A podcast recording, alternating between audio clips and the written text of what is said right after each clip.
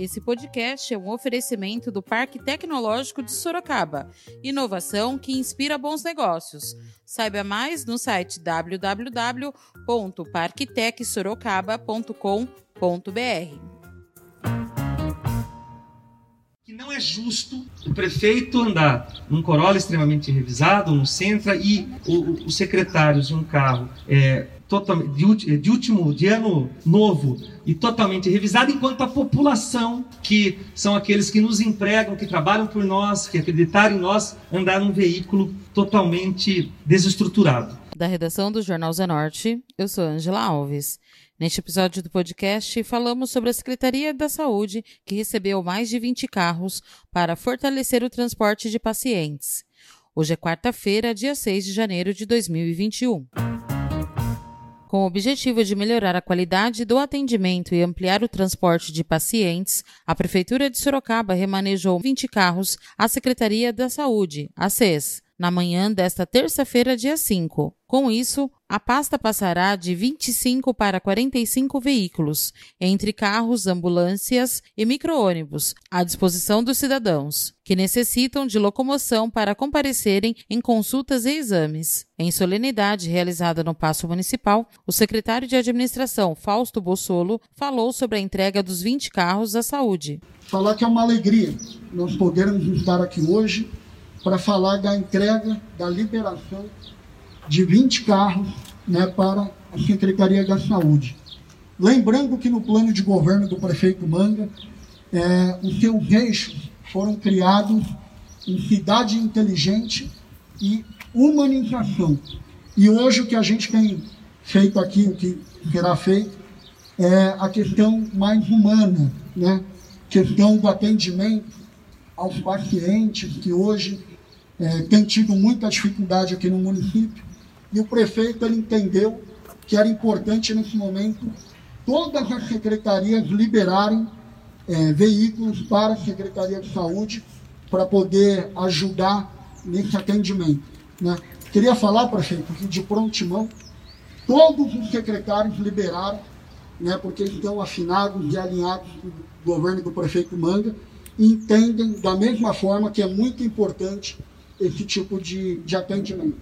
Então hoje nós estamos aqui com os carros, né? então a minha fala é uma fala curta, porque o importante é o que o prefeito, que o nosso secretário de saúde tem para para colocar aí para poder trabalhar os veículos. Tá? O secretário de Saúde, Dr. Vinícius Rodrigues, falou sobre a finalidade dos veículos. Como secretário de Saúde, mais uma vez, né, segundo dia útil do governo, e mais uma vez o prefeito reforçando seu compromisso com a saúde do município, Ontem tivemos um ato importante, lançamento do programa que futuramente vai viabilizar o Hospital Municipal e hoje a entrega de todos os veículos para a saúde para atender os nossos pacientes. Uma coisa que parece tão básica que entre carregar um funcionário, o secretário, carregar o prefeito, nosso veículo seja prioritariamente para carregar o munícipe, que é o nosso patrão. Parabéns, prefeito, pela atitude.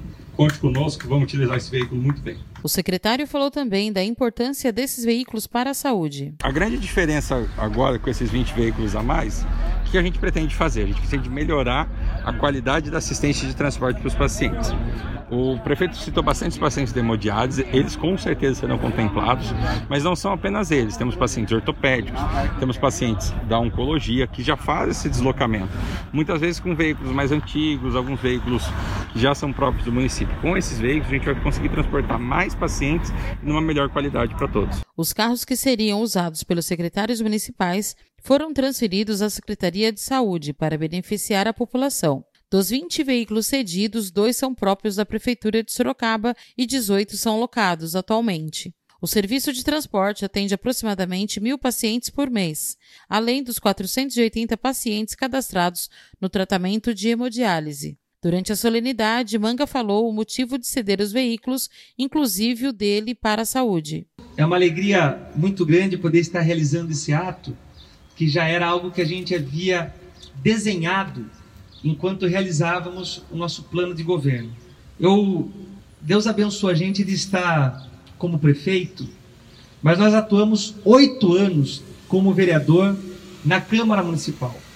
E nesses oito anos, nós priorizamos quebrar com aquele paradigma de que o político só aparece de quatro em quatro anos. e iniciamos um atendimento.